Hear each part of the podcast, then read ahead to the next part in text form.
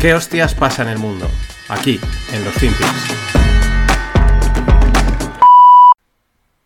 I'm a big believer that, that, that, that people need to are more productive when they're in person. Look, there are some exceptions, but I, I kind of think that, that the whole notion of work from home is, is a bit like the, you know, the, the, the fake Marie Antoinette quote, let them eat cake. Mm-hmm. It's like, it's like it's like really you're going to work from home and you're going to make everyone else who made your car come work to the fact work in the factory. You're going to make the people who make your food that gets delivered that they can't work from home. The you know the, the, the people that, that come fix your house they, they can't work from home, but you can. Does that seem morally right? That's messed up. You see it as a moral issue? Yes. I mean, I see it more as and just it's, a, it's, a, it's, a, it's, a productivity issue, but Yeah. it's also a moral issue. People should get off the goddamn uh, moral high horse with the work from home bullshit. Um, because they're asking everyone else to not work from home while they do. The, the laptop class is living in la la land.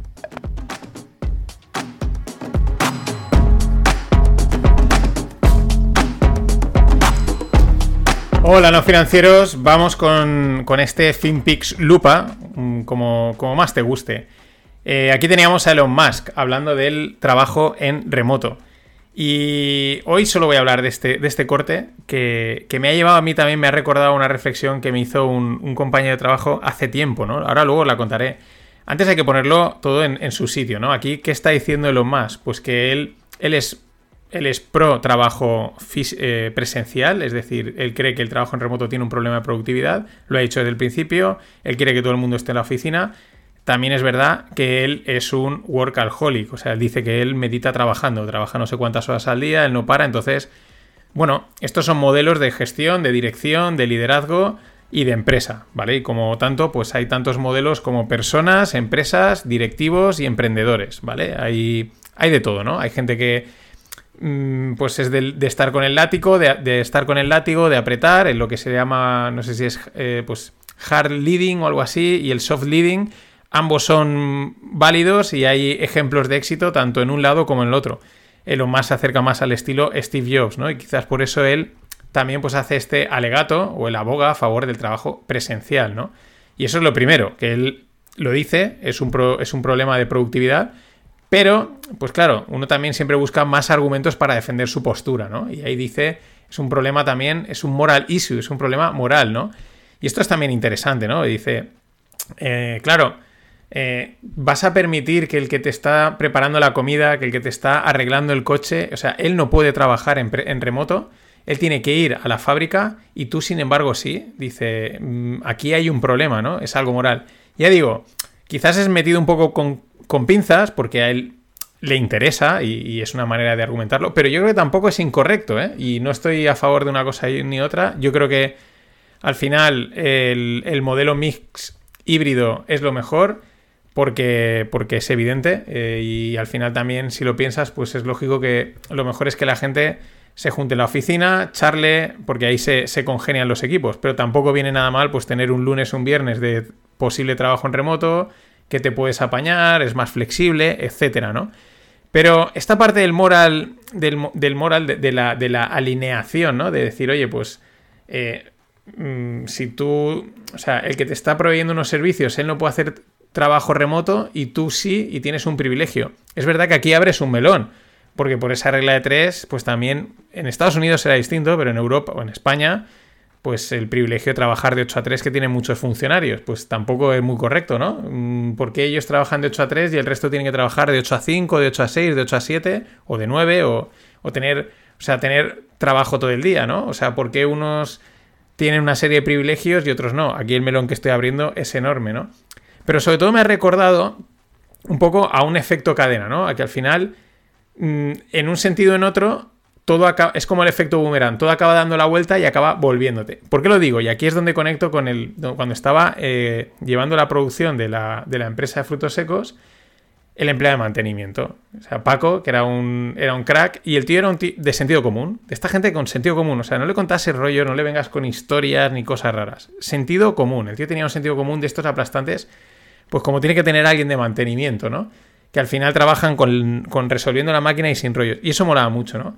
Entonces, un día hablando, me, pues mm, se hablaban de los turnos, de tal. Había habido una época, yo no estaba, en la que pues la empresa había estado prácticamente funcionando 24 horas, 7 días a la semana. Claro, al final hay que entenderlo. Está suministrando a los supermercados y, eso no para, ¿no? Un supermercado está abierto, pues probablemente es uno de, de los negocios que más tiempo está abierto, ¿no? Prácticamente solo cierran un día a la semana, etcétera, ¿no? Y, es una demanda constante, lógico, porque la gente tiene que comprar y comer. O sea, eso tiene mucha lógica y por lo tanto todos los proveedores van un poco, tienen que ir un poco al ritmo, acoplarse al ritmo del supermercado.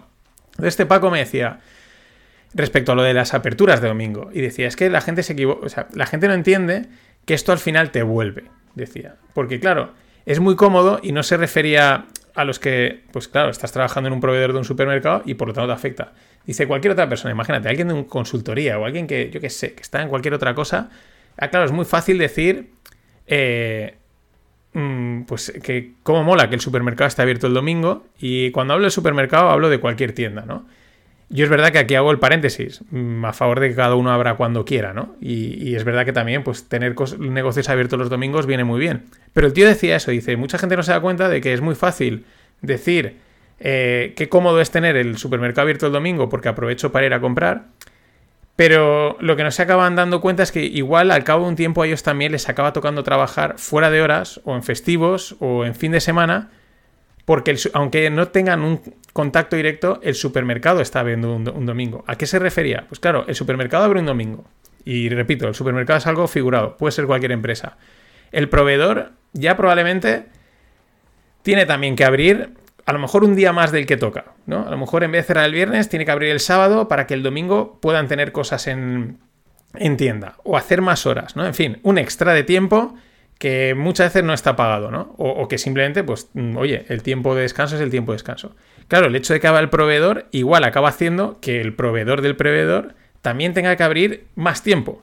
Y así, ¿no? Se va como moviendo, o como aguas arriba que se dice, se va trasladando ese efecto de cómo mola que abra el supermercado el domingo y acaba afectando a absolutamente todo Cristo y todo el mundo acaba trabajando Mm, más horas que te las pagan, pero sí, pues fuera de, pues eso, en, fin de semana o en momentos que no toca, ¿no? Y este, esta reflexión que hacía de muchísimo sentido común y que, vamos, que es totalmente válida, es un poco, yo creo que por donde la parte que me ha llamado la atención de este corte de, de Elon Musk, ¿no? Ese morally wrong, ¿no? De decir, vale, sí, está muy bien, aquí que todo el mundo haga lo que quiera, es flexible, si tú puedes, etcétera, pero también es verdad que hay algo de verdad en ese morally wrong que él dice. Ahí lo dejo a la reflexión. También el cierre es final, el cierre final es buenísimo. Dice, la gente de los laptops viven en el la la land, ¿no? Viven en, un, en el mundo de Yuppie, ¿no? Que esta es una de las grandes burbujas, ya hemos dicho, ya veremos, porque este tipo de, de la la lands tarde o pronto caen. A mí lo que también me gusta es que esto es clavado, en otras palabras, en otro idioma, a lo que dijo Ismael Clemente hace aproximadamente un año. Yo creo que fue un año o un poco más, o quizás fue por agosto. No os acordáis que habló del sector tecnológico en aquel momento lo tildaron de cuñado, de qué tal, no sé qué. Pero es que eh, decía lo mismo que está diciendo Elon Musk. De hecho, ahora te lo voy a pinchar para cerrar el podcast de hoy. Mañana, Jared Dillian, que también os va a molar mucho. Pasadlo bien. Ninguno. Pero sí hay gente que está adoptando el teletrabajo. Sí. ¿Quiénes? Los que no quieren trabajar, administración pública, o dos, los que trabajan en cosas tremendamente aburridas e inespecíficas.